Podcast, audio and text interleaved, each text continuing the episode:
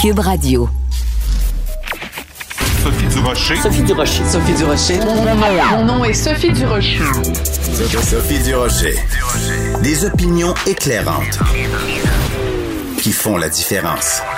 Cube Radio. Bonjour tout le monde, bon mardi. Vous avez peut-être vu dans le Journal de Montréal, Journal de Québec, euh, ce reportage euh, de mes collègues Marie-Christine Trottier et Pascal Dugas-Bourdon sur le fait que, ben, la Formule 1, là, les grands prix, euh, ils ont vraiment le don de se fermer les yeux et d'avoir lieu dans des pays qui sont pas toujours très très nets, hein, que ce soit dans différents pays comme le Bahreïn, comme le Qatar, les Émirats Arabes Unis, l'Arabie Saoudite Hein? C'est ce qu'on appelle le sport washing. Alors, c'est ce sont des pays qui ont euh, des dossiers euh, plutôt sombres en matière de droits humains, respect des droits de la personne, et qui accueillent comme ça des compétitions sportives pour euh, bien paraître, des grandes opérations de marketing. Ben, c'est important de le dire qu'on est conscient, qu'on n'est pas dupe, qu'on sait ce qui se passe et de dénoncer ces, ces situations-là, comme par exemple dans certains pays où les droits des personnes LGBT sont complètement bafoués, ben c'est important que les athlètes, les gens qui participent à ces événements-là, euh, le soulignent et le dénonce quand je vois euh, cette notion-là de sport washing, excusez l'expression anglaise mais faute de traduction, quand je vois ça du sport washing, je pousse un très scandalisé. Ben voyons donc. De la culture aux affaires publiques. Vous écoutez Sophie Durocher. Cube Radio.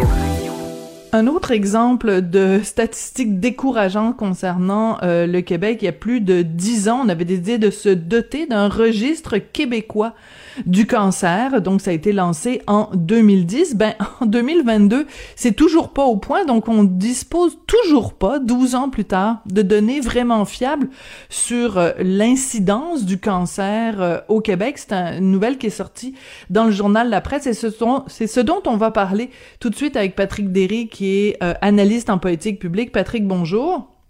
Allô, Sophie. Encore une fois, le Québec est comme un cancre. Un cancre, puis ça, a à voir avec l'informatique. Pourquoi c'est important de connaître euh, des, données sur le cancer? Parce que il y a deux, raisons principales, selon euh, les, oncologues, les médecins qui traitent le, le cancer. D'abord, c'est de savoir si les programmes de dépistage fonctionnent, parce que si on ne connaît pas les taux d'incidence, ben on ne sait pas si on est capable de les trouver, des cancers. Hein? Euh, si on est capable de les trouver à temps. Puis après ça, c'est regarder aussi si les traitements fonctionnent bien, ce qui distingue euh, le Québec dans l'évolution des cancers, puis la, morbidité, puis euh, les, le succès euh, des, des, rémissions. Et là, ben, on n'a pas de données, fait qu'on fonctionne à l'aveugle. En fait, on n'a pas de. La, Société québécoise du cancer, canadienne du cancer, pardon, a publié ces données récemment et le Québec, encore une fois, ça arrive souvent en santé pour les données. Le Québec est exclu et euh, la, Société des, du cancer n'a pas de données pour le Québec pour les cancers diagnostiqués après 2011. Donc, il manque 10 ans. Excuse-moi, je ris. Je ris, mais c'est pas drôle, là. Ben, non, mais c'est ça, c'est un mécanisme de défense et je fais la même chose. Puis, tu sais, je, je veux pas, tu sais, à un certain point, j'étais un peu tanné, surtout en santé, de pointer des problèmes, parce qu'on a l'impression, puis moi, je, reçois ça comme commentaire, on était tout le temps en train de taper sur le Québec, puis comment ça, puis tu sais, il y a des choses qu'on fait un peu mieux au Québec, mais en santé, honnêtement, là, c'est un désastre de bout à l'autre. Là. C'est la, la, qualité des soins, quand tu es soigné, c'est correct, mais une file d'attente, ben, t'es pas soigné. Les, données, les données, c'est épouvantable. C'est, c'est pas juste pour les cancers. Euh, il y a un organisme qui s'appelle euh, l'Institut canadien d'information sur la santé, que la plupart des gens connaissent pas ça, mais c'est important parce que ça collige. On a 10 systèmes de santé euh, provinciaux au Canada qui fonctionnent généralement selon les mêmes principes. il y a ben, des grosses différences à l'intérieur des systèmes parce que c'est de gestion provinciale. Donc, c'est utile de comparer les meilleures pratiques pour voir qu'est-ce qui marche, qu'est-ce qui marche pas. Moi, je me suis, servi beaucoup des données de, de l'ICIS, sauf que le problème, c'est que quand tu arrives pour le Québec, souvent le Québec n'est pas là. Mm-hmm. Parce que le Québec fonctionne toujours de façon différente, avec un registre différent, avec soit ou carrément qui communique pas ces données. Puis là, pour revenir au cas du cancer, ce qui est intéressant, c'est qu'est-ce qu'on a décidé de faire? Écoute, euh, tu sais, c'est le ministre Bolduc qui était ministre Mais oui, de la on se Santé rappelle. Sous, sous le gouvernement libéral de Jean Charest. Ça fait quand même un certain moment, là, qui lui, déjà en 2010, trouvait que ça n'avait pas de maudit bon sens, qu'on n'ait pas accès aux données. Et là, le Québec était tellement dépourvu qu'on s'est tourné vers la solution qu'un médecin lui-même avait développée pour son propre hôpital. Euh, donc, c'est pas fait pour être un truc qui, allait pour l'ensemble d'un système. Il n'y avait pas de données. Fait que lui, il voulait en avoir. C'est correct. C'est une initiative entrepreneuriale qu'on a besoin de ça. Sauf que là, 85% des hôpitaux au Québec ont éventuellement sauté là-dessus. Et en plus de ça, comme si c'était pas assez, assez compliqué comme ça, c'est chaque établissement, donc chaque CIS et CIUS, qui peuvent regrouper un certain nombre d'hôpitaux, qui ont la responsabilité des registres. Normalement, un, un registre comme ça, ça devrait être centralisé. Les données devraient être centralisées. Les, les, la collecte devrait être faite de façon à ce que tout soit à la même place. Parce que si tu as 20 registres qui ne se parlent pas entre eux ou qui se parlent mal, ben il te manque des choses. Puis pour te donner une idée à quel point c'est tout croche, euh, à un moment donné, on savait qu'on avait environ 45 000 cancers par année au Québec, mais le total du registre en mettait 150 000. Oui, parce que c'était, il y avait eu des dou des, voyons, je vais finir par le dire, il y avait des dédoublements. il y avait Ouais, des données qui avaient été mal colligées. Et là, même, c'est un détriplement, là, parce que, tu sais, c'est... Et, et, et, et là, c'est... Tu sais, ça n'a pas de sens. Ça devait être fonctionnel en 2012, puis après ça en 2014, puis après ça en 2016. Puis là, là, c'est super. on- les- les- on dit, hey, on est rendu avec les données de 2017. C'est formidable. On est cinq ans en retard, puis on a de la misère à les communiquer manifestement parce que euh, la Société canadienne du cancer les a pas. On est la seule province à pas avoir ce registre-là. On est aussi une exception à l'échelle nord-américaine. Euh, tu sais, c'est le, le Journal de Montréal a fait son pain et son beurre ces dernières années du bordel informatique. Puis ça, Oui. ça a l'air un peu dramatique, là. Mais c'est ça. C'est ça. On, travaille tout croche, puis on fait les choses pas pour les mauvaises raisons. Par exemple, il y a une espèce de phobie des données au Québec. Un, parce que le ministère de la Santé est une créature notoirement opaque, toujours des bonnes raisons pour pas communiquer l'information. Puis deux, quand cette information-là pourrait être communicable, là, on parle de la protection de la vie privée, puis là, on fait peur au monde avec ça, puis là, j'inclus nos parlementaires là-dedans, qui manquent jamais une occasion de mettre le ministre dans le trou pour essayer de marquer des points, alors que dans tout le monde développé, les données, les données anonymisées, c'est-à-dire des données où les informations sont transmises, mais sans le nom, l'adresse où tu restes, puis ainsi de suite, qui sont capables de t'identifier, sont utilisées par les, des, des organismes publics et privés, encadrés, pour permettre la recherche parce que c'est utile, ultimement, ça améliore notre qualité puis notre espérance de vie. Ben oui. Mais, mais pas au Québec. Puis écoute, si tu veux, le pire là, là- là-dedans, là, c'est la réaction des défenseurs du registre qui sont en déni. Il y, en a un qui dit, tu sais, c'est un peu comme Bill Gates là, qui, qui a commencé dans son garage. Que là, Je comprends pas, là, Caroline. cette comparaison-là, je la... Ouh là là, est-ce que tu viens de sacrer, Patrick? non, non, j'ai dit Colin. Ah, ok, c'est vrai, que quand on met un N à la place d'un S, c'est, plus considéré comme un sac. Ou, euh, ben, in- intérieurement, j'ai dit autre chose, là, mais tu sais, Oui. la, la comparaison avec Bill Gates, c'est que d'autres, ils se voient comme une start-up, là, puis ils sont un peu, c'est Microsoft qui fait ça. Ben, je sais pas dans quel univers mental tu, tu vis pour penser des choses comme ça, là, quand ça fait, tu sais, Microsoft, au bout de 10 ans, là, il, il était ailleurs, là. Euh, il avait réussi à vendre de quoi, là? Nous autres, on était encore en train de ramer. Puis, moi, la, meilleure citation de ça dans l'article, c'est, le directeur du programme euh, québécois de cancérologie, M. Latreille, là, qui, qui est sûrement une très bonne personne, mais il dit ceci, puis tu vas voir, c'est typique. C'est sûr que des choses auraient pu être faites différemment, mais c'est plus facile aujourd'hui, en 2022, de dire ça.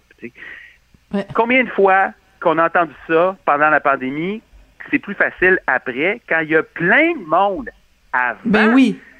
qui disait ben non, c'est pas ça les meilleures pratiques. On peut-tu regarder, on a la chance de voir venir les choses. Parce qu'il faut le rappeler, quand on dit que le bilan du Québec est pas si pire, c'est qu'on était toujours après tout le monde. Fait qu'on avait le temps de voir.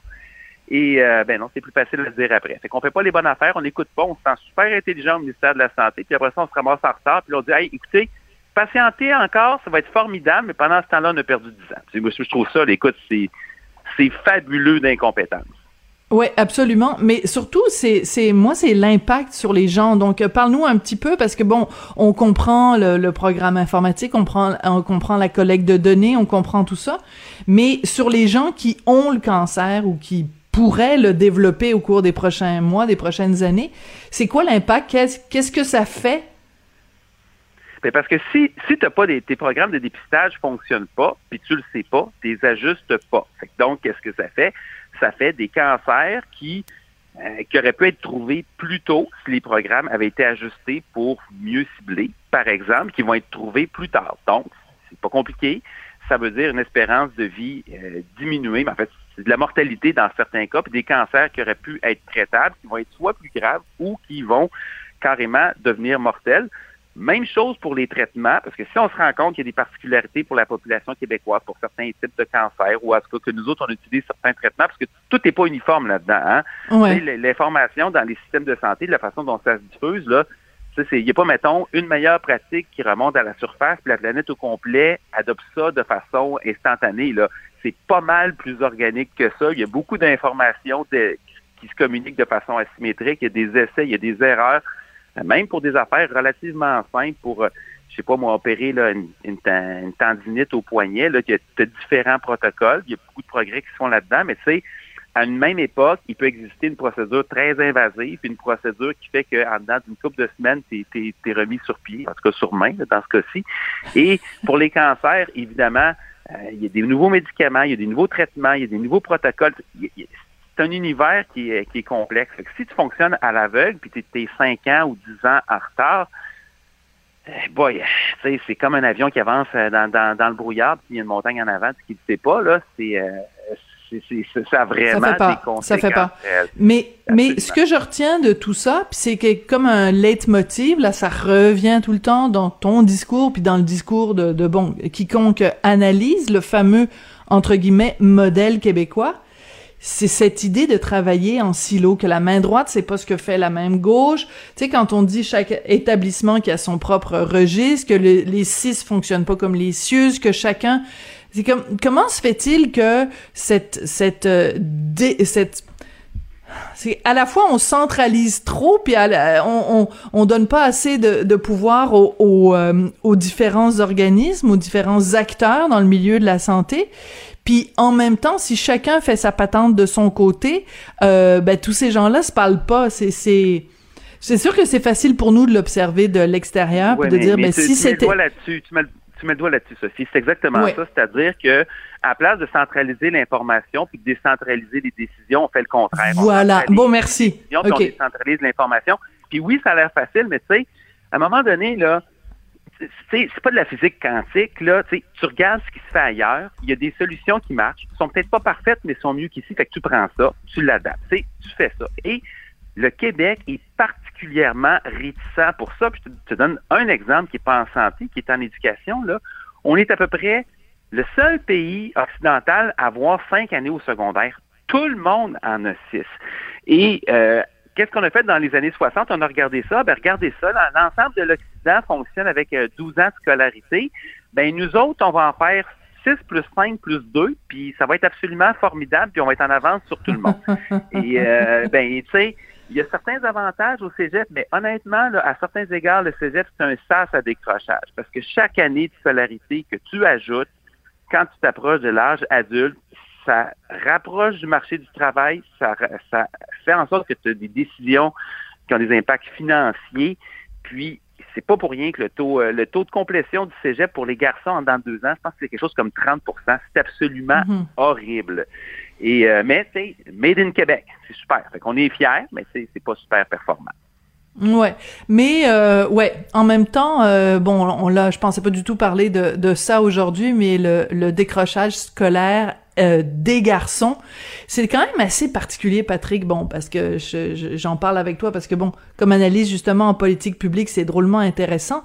La perception qu'on a, si euh, demain matin, euh, c'était les filles qui décrochaient en grand nombre et en majorité au Québec, je peux te dire que ça bougerait? Je peux te dire que il y aurait des commissions, puis il y aurait des ci, puis il y aurait des ça, puis il y aurait des, des chroniques de, de... En tout cas, je les nommerai pas, là, mais euh, mettons qu'il y a un certain nombre de chroniqueuses que je pourrais nommer là, qui seraient euh, les, les bras en l'air. Et là, c'est les garçons, et c'est une discussion que j'ai eue souvent avec Gilles Royer, donc euh, qui est vraiment un, spécialiste de l'éducation à Québec. Comment ça se fait que le, le décrochage scolaire qui touche les garçons, que ça, tu sais, on en parle, mais c'est un petit peu du bout des lèvres, alors qu'il y a vraiment urgence d'agir. Oui, ben, tu sais, moi je te dirais, je te répondrais bien placement que le, taux de diplomation en date de deux ans des, des, filles au cégep est pas vraiment incroyable non plus. je pense autour de 40-45 tu sais. C'est pire chez les garçons. Puis là, écoute, là, je suis pas, pas un spécialiste de données fines en éducation, mais tu sais, c'est un problème qui est pas juste euh, le cas du Québec, euh, le, cas des garçons. Puis moi, je suis d'accord avec toi. On a, et là, là c'est plus une opinion de citoyen, puis une opinion de père aussi. C'est ben les écoles sont peut-être pas nécessairement des fois adoptés. On sait que les garçons ont tendance à être un petit peu plus turbulents, un petit peu plus énergiques, là. Euh, et euh, ça, ça, a toutes sortes de conséquences. Moi, écoute, c'est mon rêve d'école idéale. D'abord, ce serait pas aux heures qu'on a présentement, ce serait 9 à 5. C'est des écoles secondaires, ils commencent à 7h, 7h30, ça n'a pas de bon Ça n'a aucun sens. Puis après ça, ben c'est du sport chaque jour. Pas, pas, nécessairement du sport formalisé, comme des, mais des, du de l'activité physique. L'activité physique, chaque jour. Faire, faire dépenser, puis t'intègres ça dans un cursus de 9 à 5. Évidemment, il ne faut pas que les profs finissent à 2 heures, comme dans certaines écoles, entre 3 heures et demie dans d'autres. Tu as des choses à revoir de, de, de ce côté-là. Euh, mais tu sais, c'est comme le reste. C'est euh, on, on, regarde ça aller, puis tu sais, on se dit ouais, c'est donc bien épouvantable, puis ben, on bouge pas vite. Puis ceci, on a des bons, quelques succès en éducation, c'est notamment en mathématiques le Québec est quand même euh, fait très, très bien. Euh, puis quand tu regardes les résultats des autres provinces, là-dessus, on puis à l'échelle internationale, si on peut pas dire que le système d'éducation québécois est une catastrophe comme le système de santé, par exemple. Mais ceci dit, il y a des mhm. choses qui sont éminemment perfectibles. Moi, c'est sur la notion de choix aussi qu'on devrait avoir une autre conversation là-dessus. Le mais comment ça qu'on tient absolument attaché les parents à leur code postal au primaire, puis pas donner de choix. Euh, c'est pas cette façon-là que tu as un système qui génère de l'amélioration, mais c'est un gros tabou ici, puis d'avoir la concurrence entre les établissements hmm. scolaires, c'est vu comme étant épouvantable, alors que au contraire, ça aiderait à faire une certaine émulation. Ça ferait que c'est pas juste les quartiers favorisés qui auraient accès aux, euh, aux meilleures écoles, puis d'autres qui seraient pris avec celles où personne, si les profs veulent pas aller. Mais euh, ça, ça, c'est un autre chantier. Mais la grosse difficulté en éducation, c'est ça va pas assez mal. C'est-à-dire que globalement, on s'en tire relativement bien. Non, mais c'est vrai. Là-dessus? C'est très drôle. Ça va pas assez mal. C'est-à-dire qu'en fait, on n'a pas atteint le point critique parce qu'on le sait que c'est comme ça que ça fonctionne au Québec. Hein?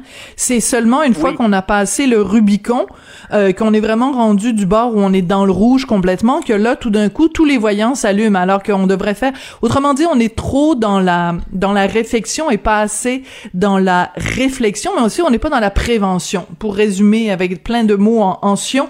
Merci beaucoup pour cette euh, discussion et cette conversation.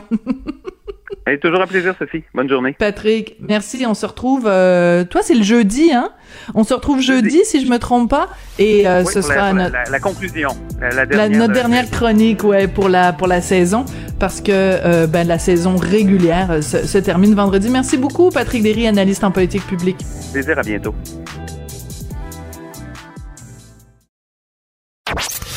Sophie Durocher.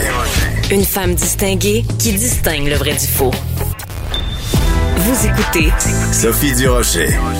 La fête des pères approche à grands pas. C'est drôle, hein? La fête des pères, on en parle pas mal moins qu'on parle de la fête des mères. Bon, encore une injustice envers les hommes, mais euh, c'est l'occasion, cette fameuse fête des pères, de réfléchir justement à la paternité et à la façon dont, dans notre société, on valorise ou pas la paternité. J'avais envie de parler à Raymond Villeneuve, il est directeur général du regroupement pour la valorisation de la paternité. Monsieur Villeneuve, bonjour. Bonjour, merci de l'invitation. Ben ça fait plaisir. Bon alors justement vous vous en pensez quoi? Est-ce que c'est est-ce que j'ai raison quand je dis qu'on on entend beaucoup plus parler de la fête des mères que de la fête des pères? Est-ce que les papas sont moins importants que les mamans au Québec? Ben écoutez, c'est sûr qu'on a vraiment une tradition où quand on pense famille, on pense vraiment mère-enfant. Puis on voit aussi que les politiques publiques, les services, quand tu penses à la famille, sont souvent, souvent dans une logique mère-enfant. Mais ce qu'on essaie de faire, nous, au regroupement pour la valorisation de la paternité, c'est justement de développer le réflexe paternité, puis faire en sorte que quand on pense famille, on pense mère-enfant, mais aussi papa. Et là-dessus, il y a encore pas mal de travail à faire. Oui. Alors, vous expliquez ça comment, justement? Bon, il y a une réalité biologique quand même. La mère porte l'enfant euh, euh, pendant neuf mois dans son ventre. Il y a l'accouchement. Bon, il y a évidemment tous les autres façons d'avoir des enfants, l'adoption, etc., des familles recomposées et tout. Mais euh, donc, au-delà de cette distinction biologique, il me semble que dans une société qui se veut égalitaire, on devrait normalement euh, reconnaître sur un même pied d'égalité l'apport du papa et l'apport de la maman? Ben, écoutez, là, là-dessus, je ne peux qu'être d'accord avec vous, mais force est de constater qu'il y a encore beaucoup de travail à faire parce que, dans le fond, on est encore un peu, des fois, nos politiques publiques, comme il y a 30 ans, il y a 40 ans, quand il y avait un modèle plus traditionnel, la mère à la maison, le père allait travailler, et c'est comme si nos politiques publiques s'adaptaient très, très lentement à ça. Alors que euh, l'année passée, on avait fait un sondage sur l'engagement des pères québécois, un sondage léger, et on avait montré très clairement que les pères québécois étaient les champions canadiens de l'engagement paternel. Ah oui! Ah, clairement, clairement, il n'y avait pas de doute. J'ai même le clip de Jean-Marc Léger qui dit ça. Parce qu'au Québec, on a des congés de paternité, parce qu'on a des CPE, parce qu'on a une société plus progressiste, parce qu'on a des services qui commencent à intégrer les pères aussi.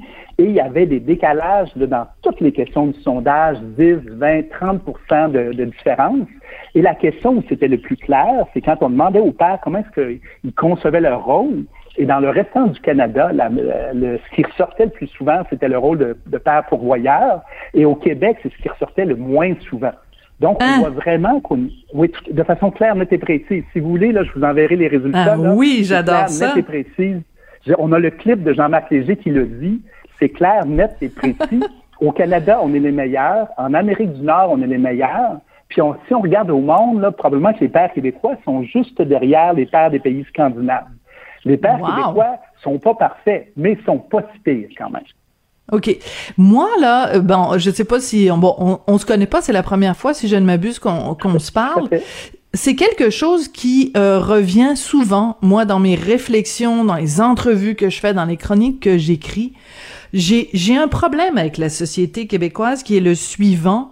Ces, ces statistiques-là que vous voulez venir de nous donner, elles sont partout, elles sont dans plein de domaines. L'homme québécois n'est pas parfait, mais il est meilleur que beaucoup de ses compatriotes, que beaucoup de ses ses, ses, ses co euh, euh, que que les autres hommes à travers le monde et pourtant on n'arrête pas d'y taper sa tomate à l'homme québécois. Est-ce qu'on peut de temps en temps euh, lui lancer des fleurs au lieu de lui lancer des pots de fleurs? Ben, écoutez, c'est ça, moi, c'est ma cause, là. Et ce qu'on voit, dans le fond, à cause de toutes sortes de constructions, pour corriger des inégalités. Il y en a encore des inégalités, il y a encore des choses dont les femmes souffrent, c'est bien évident. Mais pour corriger ça, on crée des, structures mentales qui font que souvent les hommes sont invisibilisés quand ils font des bons coups ou quand ils vivent des difficultés. On parle très peu des difficultés des hommes. Et là, cette semaine, nous, pour la Semaine québécoise de la paternité, on a fait un grand sondage sur la détresse psychologique des, pères et on se rend compte qu'il y a beaucoup de pères pour qui c'est vraiment difficile. Après deux ans de pandémie, on arrive avec, des chiffres d'un rapport somme, ce n'est pas nos, nos impressions personnelles, qui disent qu'il y a un père sur sept au Québec qui est en situation de détresse psychologique élevée. Ce n'est pas rien. Et pourtant, pendant deux ans de pandémie, on a très peu parlé de ce que les hommes et les pères vivaient. Donc, on est souvent dans l'angle mort. Ça, c'est vraiment malheureux parce qu'il nous manque un, morceau du casse-tête. Parce que au sein des familles, au sein de la société, il y a des hommes, il y a des femmes. Et si on porte une attention insuffisante aux difficultés des hommes, ben ça se répercute sur tout le monde. Finalement, on est juste perdant quand on pense comme ça. Hum, tout à fait. Je trouve que c'est important quand on parle justement d'équité, quand on parle d'inclusion, quand on parle d'égalité, parce que c'est ça être féministe. Hein? Être féministe, c'est euh, être pour l'égalité homme-femme. Donc ça veut dire que on considère qu'au sein de la société, l'apport de l'un est aussi important que l'apport de l'autre. Donc il faut pas que ça se fasse au détriment de, de, au détriment des hommes. Moi, je suis curieuse de vous entendre. Qu'est-ce que vous pensez de ça, l'expression masculinité toxique? Ben, écoutez, c'est sûr que c'est le genre d'expression que dont j'aime me tenir loin parce que je trouve que c'est réducteur. Oui, évidemment, il y a certains hommes, dans les cas de violence euh, conjugale, de violence sexuelle, qui ont des comportements toxiques, mais de dire que c'est comme si, quand on prend ces mots-là, c'est comme si l'ensemble de la masculinité, l'ensemble du masculin était toxique et ça laisse pas de place ou peu de place à la masculinité positive, au papa engagé et tout ça. Et comme on entend beaucoup, beaucoup ces expressions-là et on n'entend pas la, voix des pères, la voix des hommes qui contribuent positivement, on n'entend pas leurs difficultés, on n'entend pas leurs souffrances, ça fait que c'est comme si ça saturait l'espace public et on ne voit plus que ça. Alors mm. qu'on sait que dans, dans n'importe quelle société, il y a du noir, il y a du blanc, il y a du gris, il y a un paquet de réalités et on simplifie les choses. Et souvent, ces concepts-là qui peuvent être un peu idéologiques, ils simplifient les choses et souvent ils font vraiment, puis moi je le vois dans mon métier, qui ça fait qu'on apporte une attention insuffisante à certains enjeux sociaux qui touchent les hommes. Euh, puis il y a des enjeux qui touchent majoritairement les hommes, comme euh, l'itinérance. Il y a davantage d'hommes itinérants que de femmes itinérantes, mais on parle très peu maintenant des hommes itinérants à cause de ces, constructions-là. Et je trouve que c'est malheureux, ça nuit à tout le monde, ça ne fait pas avancer à ce niveau-là. Hmm. Ben vous avez entièrement raison et moi je me fais euh, un plaisir, un honneur et même un devoir de donner justement la parole à des gens comme vous et parlons justement de cette euh, détresse hmm. dont vous nous avez parlé. Je reviens à ce sondage que je trouve extrêmement intéressant, c'est la raison première première pour laquelle je voulais vous parler euh, aujourd'hui monsieur Villeneuve. Donc quand on dit ce sondage somme de après deux ans de pandémie, 13% des pères québécois qui ont des enfants de 0 à 18 ans sont en situation de détresse psychologique. Euh, c'est quoi les facteurs qui mènent à cette détresse-là? Ben écoutez, ce qu'on voit, c'est premièrement, il y a certaines catégories de pères qui sont plus en détresse que d'autres. Le 13% c'est pour l'ensemble des pères. Et ce qu'on voit de façon très nette, c'est que euh, si on a des pères euh, qui sont immigrants, des pères qui parlent pas la langue de la majorité, des pères qui ont subi de la violence familiale dans l'enfance, des pères qui vivent seuls, des pères qui ont vécu une séparation récente et des pères qui sont défavorisés euh, socio-économiquement, on voit que pour chacune de ces catégories-là, ben, le taux il monte.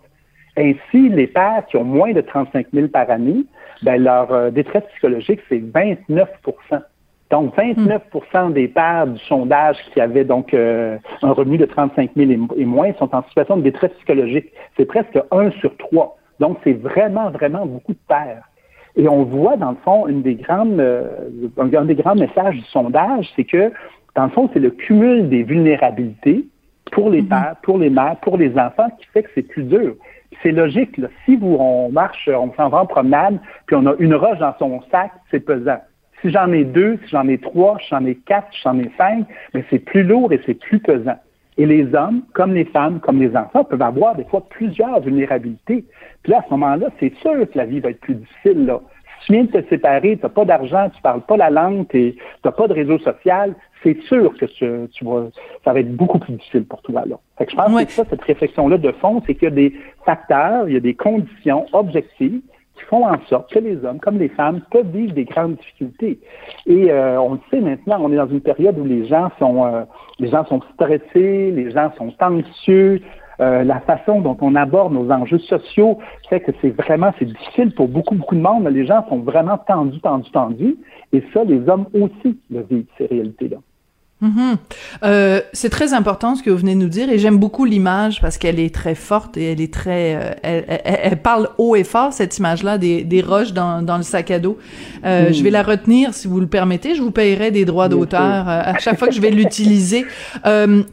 Pour la raison pour laquelle évidemment on parle de cette de cette paternité là et des défis, c'est évidemment bon parce que la fête des pères euh, s'en vient, mais c'est aussi parce que un, un papa qui est euh, plus vulnérable, qui est en détresse, est moins capable de bien prendre soin des enfants. Et euh, vous vous souvenez cette phrase euh, père manquant, fils manqué, là, je sais pas, c'est un livre en tout cas qui a marqué toute une toute une génération. Oui, de Monsieur Corneau, euh, feu euh, Guy Corneau. Hmm. Est-ce qu'on pourrait dire de la même façon père en détresse, enfant en détresse? Est-ce qu'on peut faire un lien aussi aussi clair, Monsieur Villeneuve? Ben, c'est sûr que l'expérience humaine est complexe, c'est pas des mathématiques. Hein. Il y a des enfants qui vivent des enfances très difficiles, puis qui s'en sortent bien. Euh, il faut faire attention parce que l'humain est quand même souvent résilient et il peut rebondir. Mais c'est sûr que c'est plus difficile. C'est sûr si quand on était petit, écoutez, un autre, un autre truc vraiment intéressant dans le sondage, on voit que une des choses qui accroît le plus la détresse psychologique des pères, c'est le fait d'avoir subi de la violence dans l'enfance. Hmm. Et ça, ce n'est pas rien. Là, nos chiffres sont très, très, très importants. 20% des 2000 pères nous disent avoir subi de la violence physique sévère dans l'enfance et 9% disent avoir euh, subi des agressions sexuelles. C'est beaucoup d'hommes, ça. Hein, c'est vraiment des chiffres absolument énormes. Alors, c'est sûr que ça laisse des stigmates, ça laisse des difficultés. Par contre, moi, je suis un optimiste. Puis quand on travaille auprès des familles, on n'a pas le choix d'être optimiste, de dire qu'il faut agir.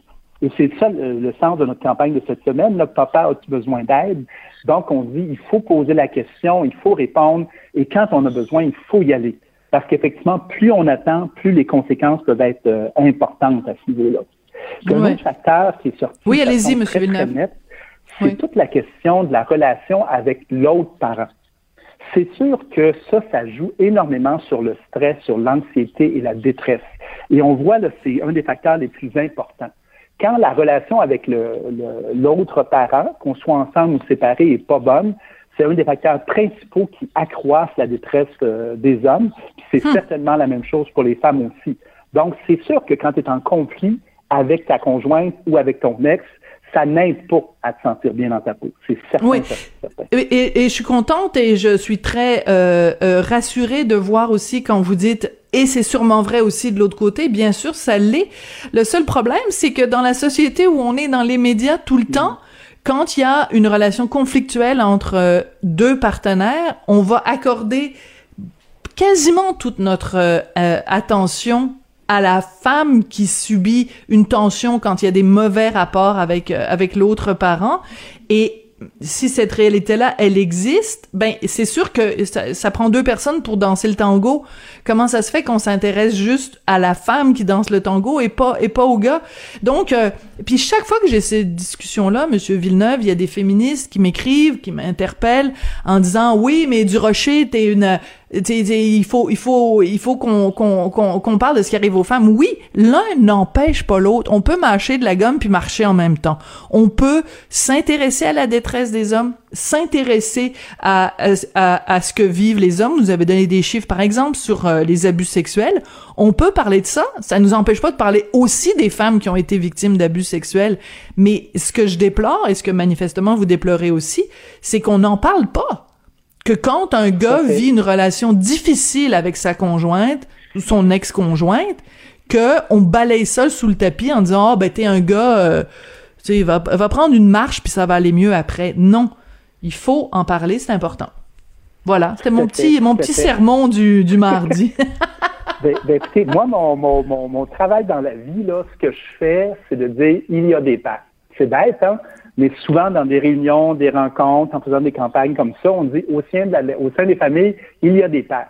Parce ce qui est remarquable, c'est qu'on peut très souvent parler de famille au Québec en ne parlant que des mères, des parents, des familles, des enfants. Le mot père, même souvent, est rendu comme difficile à prononcer parce que c'est toujours quelqu'un qui va nous dire qu'il faut pas dire le mot père, alors que moi, je suis vraiment dans le principe de l'inclusion, puis l'inclusion, c'est d'inclure tout le monde les pères, les mères, les conjoints de même sexe, les familles homoparentales, les parents qui ne hmm. s'identifient pas ni à un genre, ni à un autre, ni à un autre. Mais si on veut nommer tout le monde, il faut nommer tout le monde. On peut pas dire on nomme tout le monde puis pas les pères. Vous avez tout à fait raison. Les pères quand c'est négatif. Exactement. Ben écoutez, je suis, je suis d'égalité pour inclure tout le monde. Oui, vous avez tout à fait raison. Puis je suis désolée de vous interrompre au moment justement où vous nommez les choses, mais c'est pas par mauvaise volonté de ma part. C'est juste qu'on a épuisé tout le temps qu'on avait. Ben écoutez, on pourrait, on va sûrement se reparler, Monsieur Villeneuve, parce que c'est une voix VOX qui a besoin d'être entendue. Et euh, ben disons-le, hein, les pères, les pères, les pères, les pères, les pères. Bonne fête des pères, bonne semaine québécoise de la paternité. Et euh, ben j'adore votre campagne. Euh, elle est vraiment très belle. On voit des papas tatoués, des papas de. Toutes sortes, de tout, de tous les types, de tous les gens qui tiennent des enfants dans leurs bras. Et c'est vraiment, c'est juste d'un point de vue visuel, la campagne est absolument magnifique. Puis ça m'a permis d'apprendre l'existence de votre regroupement que je ne connaissais pas, donc euh, mea mm. culpa. Raymond Villeneuve, vous êtes directeur général du regroupement pour la valorisation de la paternité. On va se reparler, vous et moi, parce que c'est important de parler de ça.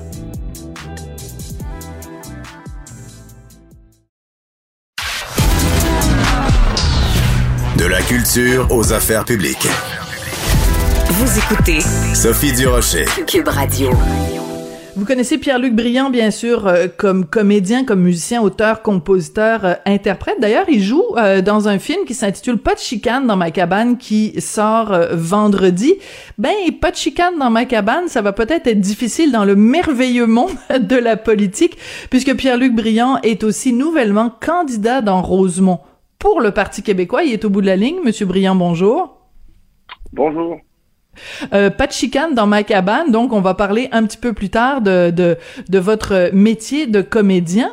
Mais là, euh, vous endossez un nouveau rôle, donc candidat dans Rosemont pour le Parti québécois. Euh, on sait qu'en ce moment, c'est Vincent Marissal de Québec solidaire qui est député de Rosemont.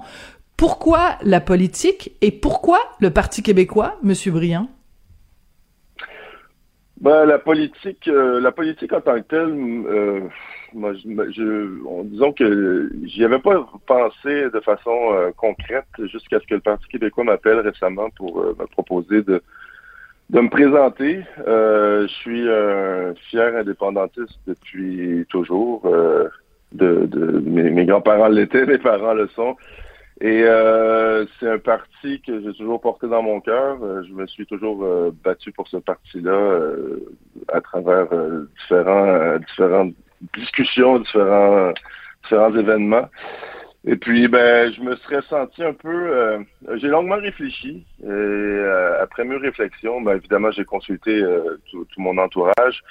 Et puis après mes réflexions, je me suis dit que sans doute que je regretterais euh, pour toujours de, refuser cette opportunité d'aller euh, mettre euh, l'épaule à la roue, puis de, travailler pour l'indépendance du Québec, un sujet qu'on essaie de rendre de plus en plus tabou. Et puis c'est un peu ce qui me ce qui me fatiguait dans tout ça. Donc je veux je veux me présenter en politique pour remettre au goût du jour le, sujet de l'indépendance. Euh, pour euh, voilà pour euh, pour pour mettre euh, pour travailler concrètement et cesser les discussions de salon. D'accord, les discussions de salon, c'est sûr qu'il y en a eu beaucoup récemment. Quand vous voyez, par exemple, que quelqu'un comme Bernard Drinville, qui a déjà été ministre, qui a été, qui a déjà le cœur sur la main, dit à quel point il voulait que le Québec devienne un pays, qui s'en va vers la CAQ en disant, ben écoutez, les Québécois sont rendus ailleurs. Ce fameux ailleurs-là, vous en pensez quoi, Pierre-Luc Briand? Ben, j'en pense que au Québec, il y a quand même 30% euh, de fédéralistes, de souverainistes, pardon, de souverainistes à temps plein, ce qui, euh, euh, qui fait à peu près 2,5 millions d'habitants. Et puis de dire que les gens veulent plus entendre parler de ce sujet-là, c'est un peu présomptueux.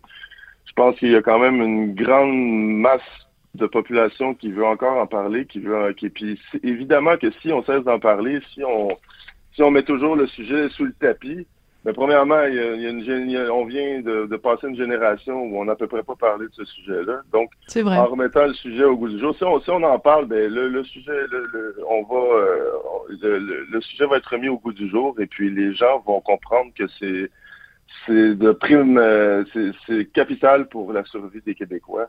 Euh, puis bon, euh, évidemment, suite au référendum de 95, peut-être qu'il y avait une petite latitude mélancolique, mais je pense qu'aujourd'hui, avec tous les échecs du, euh, du prétendu nationalisme disons-le, un peu fédéraliste. Tout, à peu près tout a été essayé pour faire entrer le Québec dignement dans le Canada, puis ça n'a jamais fonctionné. Donc, je pense que il reste une solution, c'est l'indépendance, et il est temps d'en reparler. Puis quand je vois tous les appuis, tous les messages que je reçois sur ma candidature, je vois très bien que on, est loin du euh, d'un monde où euh, les gens veulent pas en entendre parler, puis euh, on est loin de se faire dire tais-toi quand on met ce sujet-là sur la place publique. Alors, il euh, y a euh, quelqu'un du milieu artistique récemment dont on a appris qu'il se présentait pour euh, le Parti libéral, c'est l'humoriste Mathieu Graton. Puis peu après, on a appris qu'il avait approché la CAQ. Est-ce que vous, vous avez magasiné ou c'était clair pour vous dès le départ, c'était le PQ ou rien d'autre? Je, comme je disais euh, d'emblée, j'ai absolument pas magasiné. C'est le PQ qui est venu me, me, parler. Euh, j'ai beaucoup aimé leur vision des choses. Euh, Qu'est-ce qu'ils vous ont dit? Qu'est-ce qu'ils vous ont dit pour, euh, pour vous convaincre, pour, euh, pour vous séduire? Ah, ben, ils m'ont dit qu'ils voulaient mettre l'indépendance le, au cœur de, de, de, la prochaine campagne électorale. Donc, ça, ça, a été assez pour me convaincre. J'ai vu que c'était une équipe très bien rodé, très organisé. C'est un parti euh, qui travaille très sérieusement. Et puis oui, c'était le Parti québécois ou rien d'autre, euh, parce que c'est le seul parti indépendantiste, euh, en tout cas clairement indépendantiste au Québec. donc moi je vais je vais simplement pour la cause. Je je j'ai pas grand chose à gagner d'autre. Je peux pas, on peut pas dire que c'est par opportunisme. Je, on, on, peut on peut présumer que j'aurai pas de limousine au prochain mandat. Et puis, j'ai pas un sou à gagner avec ça. Puis même dans mon métier euh, d'acteur, euh, bon, ben, je pensais que je prenais un risque plus gros que ça, mais je vois que les appuis sont là. Puis j'ai à peu près pas eu de, mauvais messages, de, mauvais commentaires sur ma candidature. Donc, je vois que ça fait du bien à beaucoup de monde qu'un artiste se présente. Euh, puis, ben, pour ce qui est de M. Graton, ben, je, lui souhaite bonne chance. Puis, je trouve ça tout à fait honorable se présente, même si on n'est pas euh, du même euh, point de vue politique. Oui, mais ça, vous venez de mettre le doigt sur quelque chose, c'est que euh, quand on est un artiste, on est à la merci. D'un côté, quand on est comédien, on est à la merci d'un réalisateur ou d'un producteur qui va nous choisir ou pas pour un rôle. Et quand on est, comme vous l'êtes aussi, auteur, compositeur, interprète, musicien, on est à la merci de bon, si j'affiche mes couleurs puis que je fais un spectacle, euh, euh ben c'est possible qu'il y ait des gens dans la salle qui disent oh, moi là, ça me tente pas d'aller entendre un péquiste ou ça me tente pas d'aller entendre un donc, on, peut avoir peur comme ça de, diviser euh, notre public. Ça, vous a effleuré l'esprit ou pas? Pour ce qui est du domaine artistique, euh, ben, c'est-à-dire, ça, ça peut pas ne pas nous effleurer l'esprit, mais je viens pas en politique pour polariser. Je veux pas, euh, je veux, tu sais, je veux, simplement énoncer mes idéaux, mes rêves, mes projets qui sont les rêves de beaucoup de gens au Québec euh, de façon positive. Je m'en viens pas faire une guerre euh, de, de, personnalité. Donc, euh, puis je veux dire, dans le domaine, quand, quand, je, quand je suis en spectacle ou quand je suis à l'écran ou si je fais une entrevue pour un autre sujet, je commencerai pas non plus à, à, mettre, à, forcer, à rentrer dans la gorge des gens que je suis en politique. Je, viens, je viens ici pour convaincre pour les prochaines élections. Et puis on verra ce qui se passera. Mais je suis très motivé. J'ai très hâte de rencontrer aussi les gens de Rosemont. Euh, en plus, ce qui m'a, une des choses qui m'a convaincu, c'est que j'ai parlé à beaucoup de gens. Entre autres, j'ai parlé à, Jean-François Lisée, j'ai parlé à Louise Baudouin, et, tout ce monde-là, et d'autres, et tout ce monde-là m'a dit qu'on ne pouvait pas regretter de se présenter en politique, qu'on ne pouvait pas regretter une campagne électorale, que c'était de toute façon une expérience, une des expériences les plus enrichissantes qu'on pouvait vivre. Hmm. J'adore parler aux gens, j'adore euh, même même les gens qui sont pas de mon opinion. Euh, j'adore voir comment les gens euh, voient les choses, quels sont leurs besoins. Puis dans ce sens-là, j'ai vraiment hâte d'aller d'aller à la rencontre des gens concrètement, de, de, leur parler dans la rue, de, même faire du porte-à-porte, c'est quelque chose qui m'excite déjà. Donc il y a, une motivation profonde en moi. C'est pas quelque chose que je fais à rebrousse-poil. Euh, j'y vais, j'y vais de plein cœur, puis on verra ce qui se passera. Euh, je, vis au jour le jour pour l'instant. Ouais, mais ça je trouve ça très touchant. En effet, le témoignage de Louise Baudouin, Jean-François Lisée, de dire ben on, on, peut pas le, le regretter. En fait, on peut juste regretter de pas l'avoir fait parce que if you don't go, you won't know. Si vous y allez pas, vous saurez jamais si vous l'avez dans le ventre ou si vous êtes capable, alors que euh, si vous êtes au chez nous des artistes dans, dans, dans 40 ans, puis que vous vous bercez en disant oh, mon Dieu, j'aurais pu aller en politique, puis je suis pas allé », là, vous risqueriez d'avoir euh, des regrets. Euh, Pierre-Luc Briand, je veux quand même prendre du temps aussi pour parler de votre carrière artistique, donc qui vraiment se joue sur deux plans, autant comme comédien que comme musicien. Donc, c'est quoi les, les, les projets dont vous voulez absolument, dont vous voulez absolument euh, parler qui qui vous porte. Ben, j'ai parlé du film Pas de chicane dans ma cabane. Euh, D'ailleurs, c'est amusant parce que vous jouez le rôle d'un père et d'une mère avec euh, celle qui est votre conjointe dans la vie, Isabelle Blais. Je pense que c'est correct de le mentionner. c'est un, un film vraiment pour toute la famille, un petit peu dans la lignée des contes pour tous, même si c'est pas un conte pour tous. Ça a été un bon un bon tournage.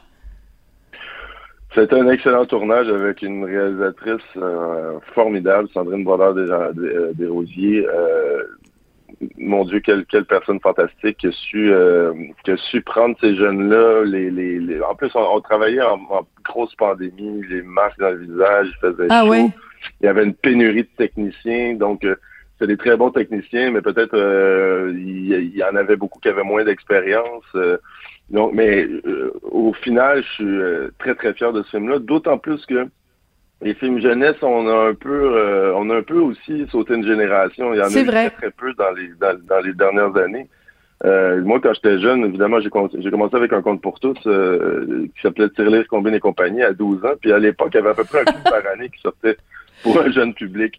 Et puis aujourd'hui, il y a bon, euh, on a un peu euh, jeté une, génération dans le bras des, des du, cinéma états-unien en disant occupez-vous-en, nous on n'en fait plus euh, de films pour eux. Ce qui fait qu'il y a une grande part de la jeunesse qui s'est plus intéressée à, la, à, la, cinématographie nationale québécoise. Ils ont pas, ils ont, le cinéma québécois pour eux souvent c'est quelque chose d'un peu folklorique, d'un peu amusant, mais c'est pas quelque chose de sérieux quand on sait en plus le succès international que, que le cinéma québécois a mais le, le, le, le, rayonnement international s'est fait aussi beaucoup par notre cinéma jeunesse à l'époque justement des contes C'est vrai. C'est des films qui voyageaient énormément, qu'il y a des enfants partout dans le monde qui ont vu ces films-là. On pense à La guerre des Tucs, on pense à Bac et Bottine, à La grenouille et la baleine, euh, bon, même le film dans lequel j'étais, les Combine et compagnie. Fait que c'est extraordinaire qu'on reprenne un peu le flambeau puis qu'on qu'on recommence à faire ce film-là. Puis je pense même que, tu sais, euh, dans un monde idéal, des, organismes comme la SODEC ou Téléfilm Canada devraient dire, ben voilà, il y a, on en fait un par année, un film qui s'adresse à un jeune public. Pourquoi pas? Parce que mm. c'est primordial de, de, de, sensibiliser nos jeunes à, leur cinéma, puis aussi qu'ils voient des, des enjeux qui les touchent dit avec des gens qui parlent leur langue, qui ont leurs références, leurs référents culturels. Je pense qu'il est temps qu'on s'y remette. Puis, euh, Pas de chien dans ma cabane, c'est un film extraordinaire pour ça. C'est un magnifique film. Même, même, euh, même si on n'a pas l'âge du public cible, là, qui est voilà. environ 12-13 euh, ans, les pré-ados, euh, beaucoup d'adultes qui l'ont vu m'ont dit, euh, qu'ils avaient aimé ça. Ils pleuré en le regardant, qu'ils avaient aimé ça. Il y, a, juste les ados un petit peu plus vieux qui roulent des yeux et qui disent c'est pas pour moi, mais dans le fond, tu vois qu'ils ont aimé ça pareil. D'accord. Ben écoutez, ça prend l'affiche euh, vendredi. Il y a aussi votre album euh, Flashback euh, qui, comme le, nom l'indique, est, est, des reprises. Je rappelle quand même à travers tout ça, dans votre carrière, évidemment, le film Crazy, vous avez mentionné Tirelire, Combine et compagnie. Donc, un nouveau rôle pour vous, Pierre-Luc Briand, candidat de du PQ dans Rosemont. Ben écoutez, bonne chance c'est euh, toujours intéressant de voir des gens qui se lancent euh, en politique avec euh, la foi, la foi au ventre, la passion dans le cœur. Merci beaucoup. Merci à vous. Bonne journée. Et c'est comme ça que se termine l'émission. Merci beaucoup, Jean-François Roy, toujours fidèle au poste, à la réalisation, la mise en onde. Charlotte euh, Duquette, Frédéric Houle et Jean-Nicolas Gagné ont assuré euh, la supervision et la recherche euh, pour l'émission d'aujourd'hui. Je vous dis merci beaucoup. On se retrouve demain, mercredi, pour l'avant, avant-dernière émission de la saison régulière. Cube Radio.